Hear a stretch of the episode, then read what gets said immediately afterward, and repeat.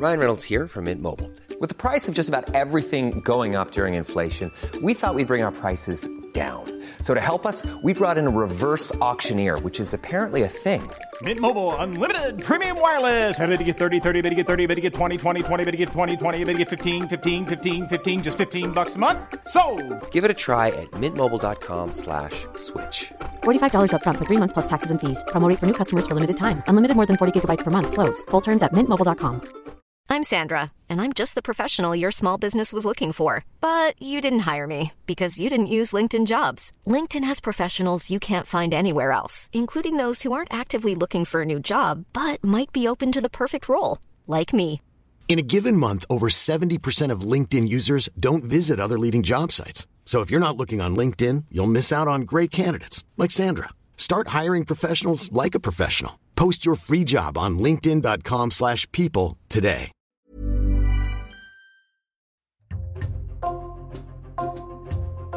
Bonjour, c'est Jules Lavie pour Code Source, le podcast d'actualité du Parisien. Le jeudi 8 février, Amélie Oudéa-Castera, 45 ans, a été rétrogradée dans l'ordre protocolaire au sein du gouvernement. Elle reste dans l'équipe du Premier ministre Gabriel Attal, mais elle perd le portefeuille de l'éducation suite à une série de polémiques, notamment sa réaction mal perçue par les enseignants concernant le choix de mettre ses enfants dans le privé. Qui est Amélie Oudéa-Castera Pourquoi a-t-on autant parlé d'elle dans l'actualité ces dernières semaines? Et pourquoi a-t-elle dû quitter le ministère de l'Éducation? Réponse aujourd'hui dans Code Source avec deux journalistes du Parisien, Olivier Beaumont du service politique et Frédéric Goyard, spécialiste éducation au sein du service société.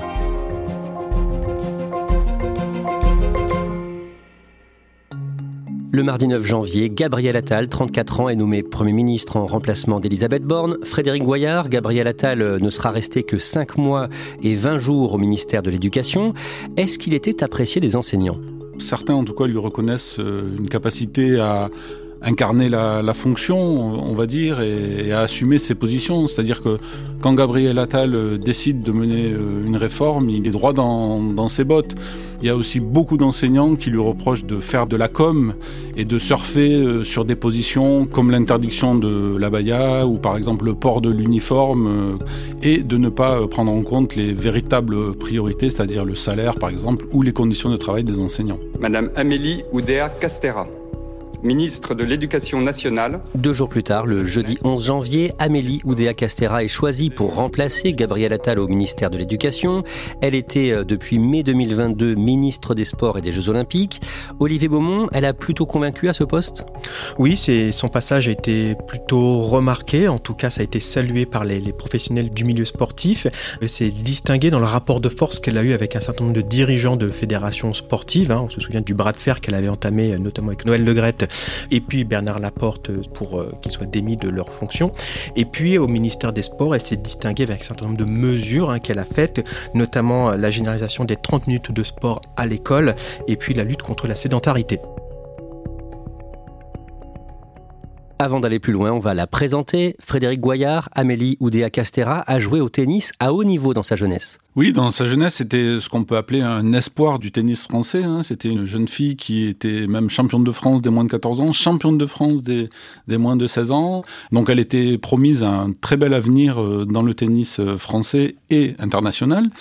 Et puis à, à 18 ans, juste après son bac, elle a décidé de prendre une année de césure. Vous savez, une année où on arrête tout, les, les études. Et à ce moment-là, elle a décidé de jouer au tennis pendant un an. Et au bout de cette année, elle s'est rendue compte que finalement le tennis n'était pas fait pour elle. Elle n'avait plus envie, elle n'avait plus le, la foi, on va dire.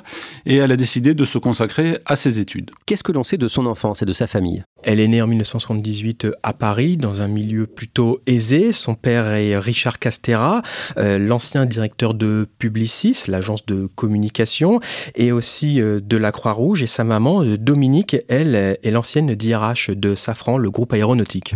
Amélie Castera fait l'ENA, l'École nationale d'administration, dans la promotion Léopold Sédar Sangor, celle d'Emmanuel Macron. Elle s'est ensuite mariée en 2006 à Frédéric Oudéa, un ancien conseiller de Nicolas Sarkozy, qui dirigera notamment la Société Générale. Amélie Oudéa-Castera débute sa carrière comme magistrate à la Cour des comptes. Plus tard, elle sera l'une des plus hautes responsables de l'assureur AXA, puis de Carrefour. Olivier Beaumont, est-ce qu'elle est proche de l'actuel président? Oui, elle est proche, ils se connaissent bien, ils ont toujours gardé des relations euh, depuis leur passage commun à l'ENA. Elle avait d'ailleurs été euh, pressentie en 2017 pour rentrer au gouvernement, au ministère des Sports. Finalement, Emmanuel Macron lui avait choisi à la place Laura Flessel. Et en 2022, justement, c'est elle qui va contribuer à l'élaboration euh, du programme présidentiel du candidat Macron pour la partie sportive. Chère Amélie, j'ai confiance, je compte sur toi et tu l'as compris, tu peux compter sur moi. Je vous remercie. Amélie Oudéa Castera est nommée ministre des Sports et des Jeux de Paris le 20 mai 2022. Elle est donc euh, nommée ensuite ministre de l'Éducation cette année, le 11 janvier. Un portefeuille qu'elle va gérer en même temps que celui des sports qu'elle conserve. Après sa nomination, Frédéric Goyard, comment réagissent les syndicats d'enseignants? Pas très bien. On va dire qu'ils n'approuvent pas euh, vraiment cette nomination. Je me souviens de Sophie Vénétité, qui est euh, porte-parole du principal syndicat des enseignants du secondaire, qui me disait quelques minutes après cette nomination, ça va être une ministre à mi-temps. C'est-à-dire qu'il considère qu'entre les sports, et notamment les Jeux olympiques qui arrivent six mois après, et euh, l'éducation qui est un chantier énorme, cette ministre n'aura pas le temps de tout faire. Donc c'est peu dire qu'ils ne reconnaissent pas vraiment une légitimité à Amélie Oudéa Castera. Le lendemain, le vendredi 12 janvier, le site d'information Mediapart indique que la ministre a fait le choix de mettre ses trois fils dans un prestigieux établissement privé parisien, l'école Stanislas. Frédéric Goyard, présentez-nous cet établissement qui accueille des élèves de la maternelle aux classes préparatoires, donc après le bac. C'est une école euh, catholique privée, euh, réactionnaire, euh, diront certains. D'autres préfèrent parler de, de conservateur. C'est une école où, par exemple, les, les baskets sont interdits. Les enfants doivent porter des chaussures en cuir, les, jeunes filles doivent porter des tenues euh, opaques euh, en haut. En revanche, c'est une véritable fabrique à, élite, c'est-à-dire que les enfants sont acceptés sur dossier, c'est 100% de réussite au bac, 100% euh, de mention. C'est l'école des enfants bien nés, j'ai envie de dire. D'un mot, l'école Sanislas, on en a parlé aussi récemment dans l'actualité. Oui, parce que l'école Stanislas est visée euh, par une enquête euh, interne, c'est-à-dire une enquête administrative euh, lancée par le ministère de l'Éducation nationale suite à des articles de presse parce que des intervenants auraient tenu, à ce moment-là, on ne sait pas encore, mais des propos homophobes, voire anti-avortement, en contradiction totale avec la législation française. Le même jour, le vendredi 12 janvier, elle est interrogée par un journaliste sur ce choix de mettre ses enfants à Stanislas et sa réponse va provoquer une polémique.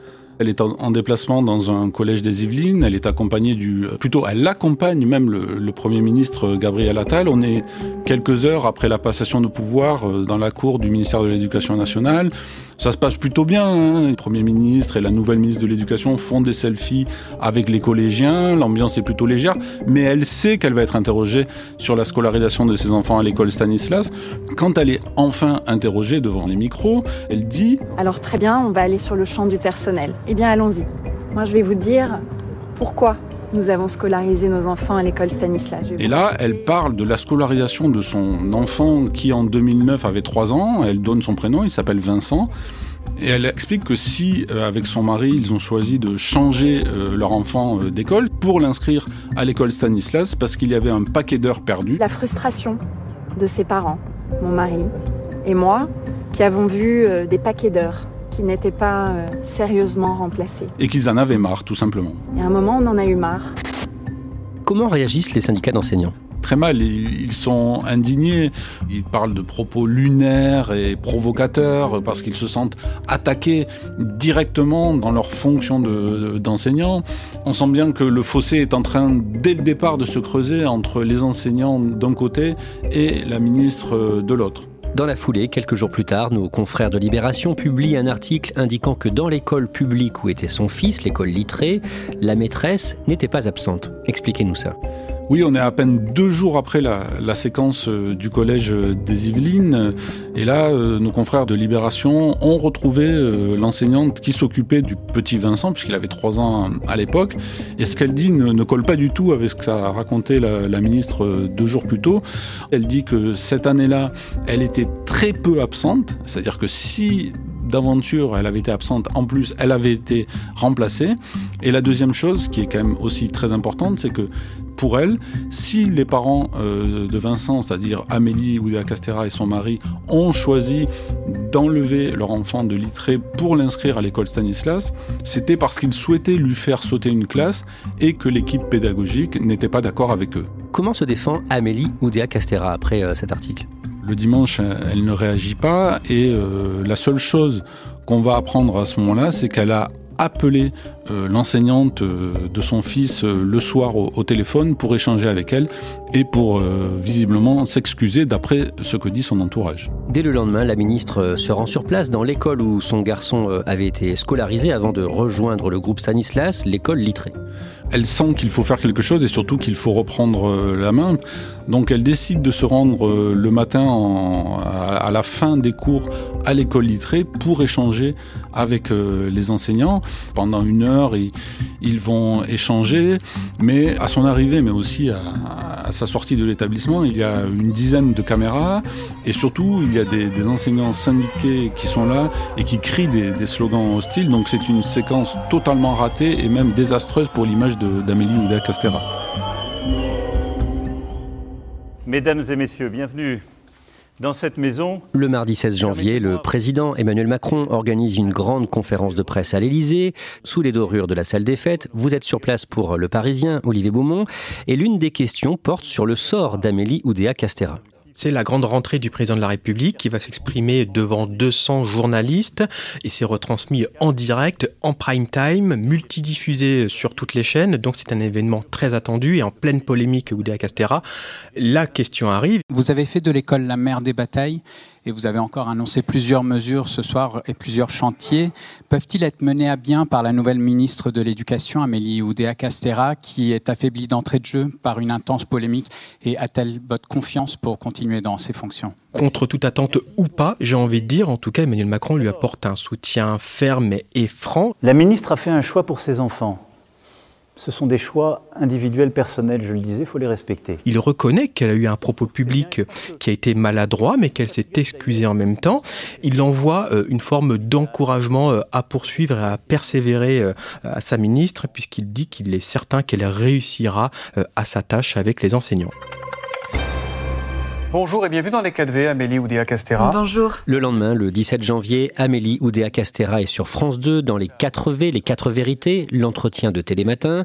Elle renouvelle ses excuses et elle tient à se montrer dans l'action. Elle cherche encore à, à, reprendre la main. Là, c'est sa première interview posée depuis le, le, la polémique, le début de la polémique. Donc là, elle fait en quelque sorte son mea culpa. Elle rappelle que si elle a blessé euh, les enseignants, elle est vraiment encore une fois désolée. Je les ai blessés, je les ai euh, heurtés. Je le regrette euh, extrêmement vivement. Elle explique qu'elle n'aurait pas dû nommer l'école littrée. Je n'aurais pas euh, dû tenir ces propos-là et euh, je n'aurais pas non plus dû euh, nommer l'école littrée. Mais elle est encore très très figée, on sent, elle a un sourire qui est bloqué sur son visage, donc c'est un acte de contrition mais pas vraiment réussi. Le 21 janvier, nos confrères de Mediapart publient un article affirmant que son fils, comme des dizaines d'autres élèves de Stanislas, a profité d'un système pour contourner la plateforme d'attribution des places dans l'enseignement supérieur, Parcoursup, et pour être certain de pouvoir rester à Stanislas en classe préparatoire.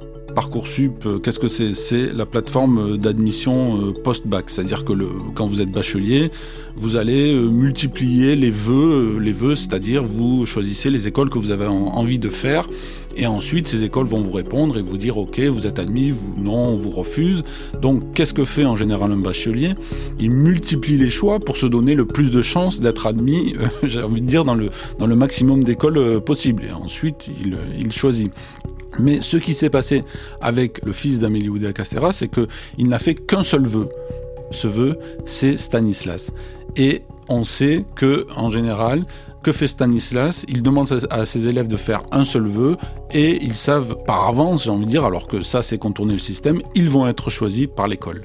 Le lendemain, le lundi 22 janvier, l'AFP révèle les grandes lignes du rapport de la commission d'enquête parlementaire sur les défaillances des fédérations sportives en France. Ce rapport souligne les rémunérations très élevées, voire anormales, de plusieurs dirigeants sportifs, dont celle d'Amélie Oudéa Castera. Le chiffre était connu depuis novembre, quand elle était directrice générale de la Fédération française de tennis. Entre 2021 et 2022, elle gagnait plus de 35 000 euros net mensuels, en comptant une prime importante. Olivier Beaumont, cette information, elle joue forcément en sa défaveur dans ce contexte? Oui, ça joue en sa défaveur parce que là, elle dit pour sa défense, elle dénonce en tout cas euh, des propos euh, militants euh, dans ce rapport rédigé à des fins politiques, alors que ce rapport s'appuie sur des montants factuels, hein, qui sont ceux de la rémunération qu'elle a touchée quand elle était à ses fonctions, et une défense d'autant plus maladroite que quelques mois plus tôt, lorsqu'elle avait déjà été auditionnée devant les députés de l'Assemblée dans un autre contexte, elle avait claironné qu'elle avait renoncé aux deux tiers de sa rémunération pour sa passion pour le sport, hein, je, la cite, avec cette phrase qui, quelques semaines plus tard, va faire écho, euh, L'argent n'a jamais été mon moteur.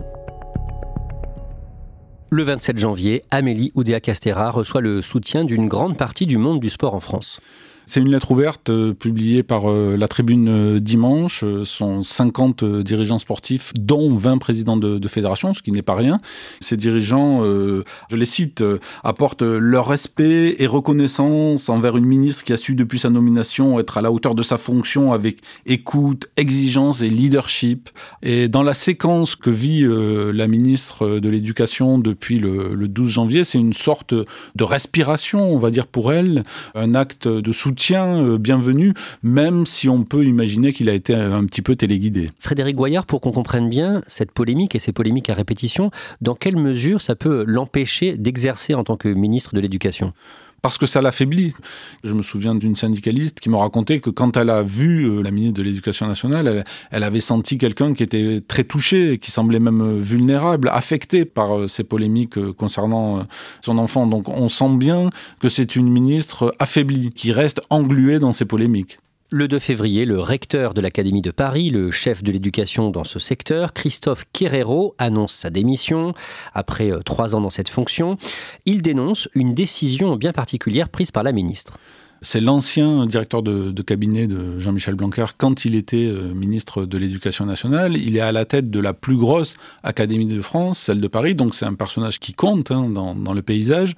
Et quelques semaines plus tôt, il avait indiqué qu'il allait fermer quatre classes préparatoires à Paris pour en ouvrir trois autres différentes afin de favoriser la mixité sociale et scolaire.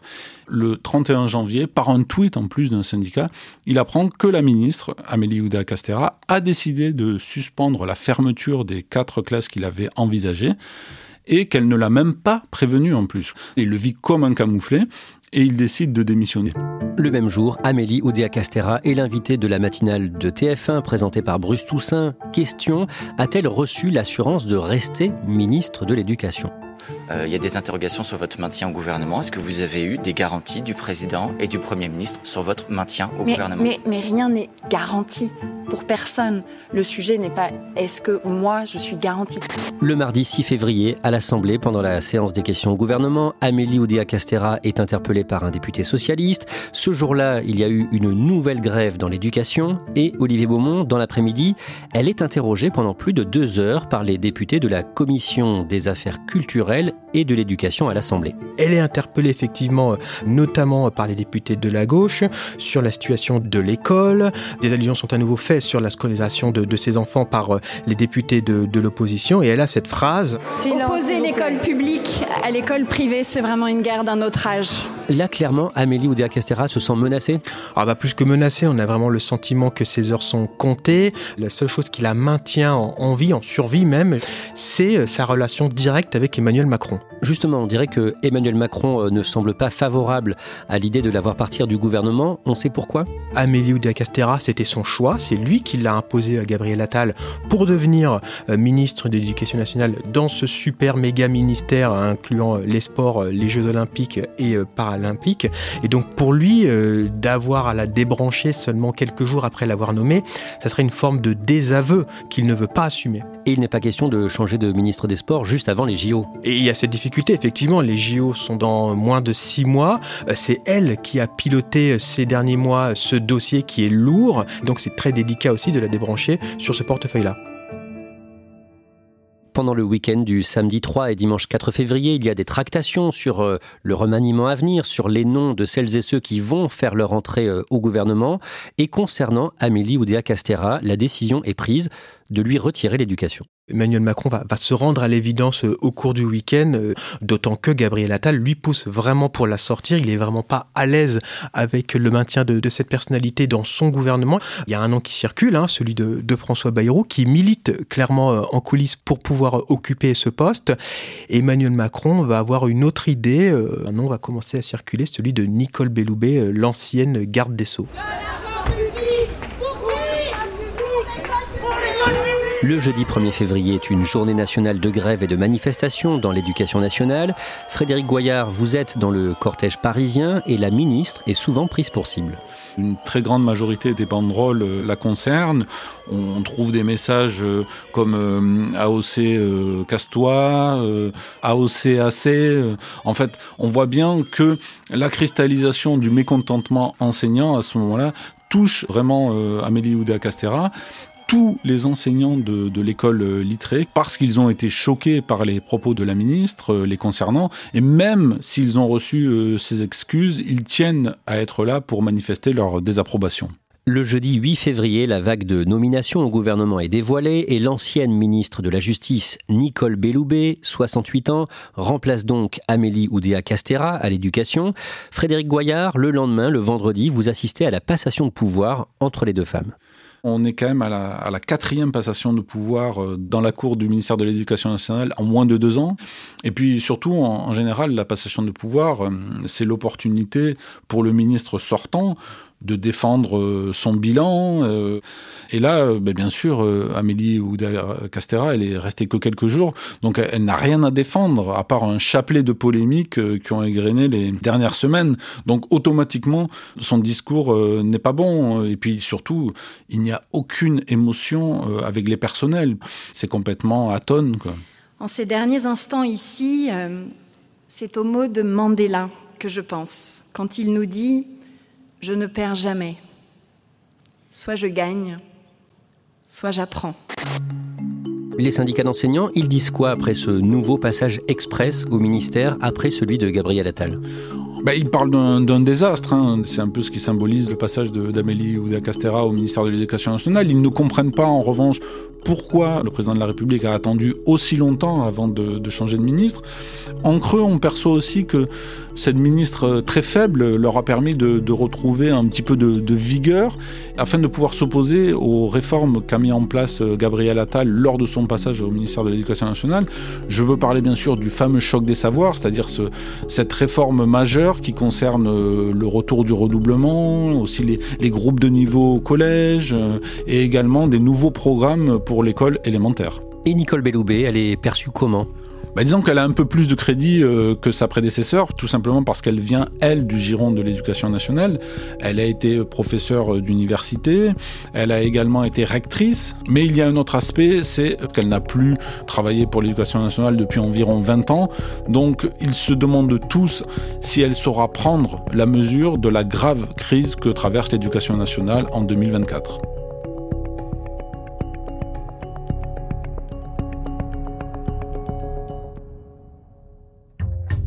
Merci à Frédéric Goyard et Olivier Beaumont. Cet épisode de Code Source a été produit par Clara Garnier-Amouroux, Thibault Lambert et Barbara Gouy.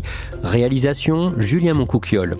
Le Parisien vous propose un nouveau podcast jusqu'aux Jeux Olympiques, Le Sacre, présenté par Anne-Laure Bonnet. Chaque mercredi, un ou une médaillée d'or olympique raconte son chemin vers le sacre. Et puis n'oubliez pas, Crime Story, chaque samedi, une grande affaire criminelle.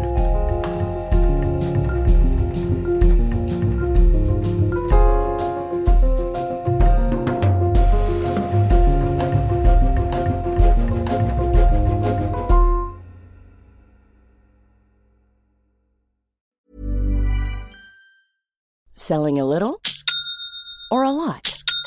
Shopify helps you do your thing however you cha-ching. Shopify is the global commerce platform that helps you sell at every stage of your business. From the launch your online shop stage to the first real life store stage, all the way to the did we just hit a million orders stage. Shopify is there to help you grow. Shopify helps you turn browsers into buyers with the internet's best converting checkout.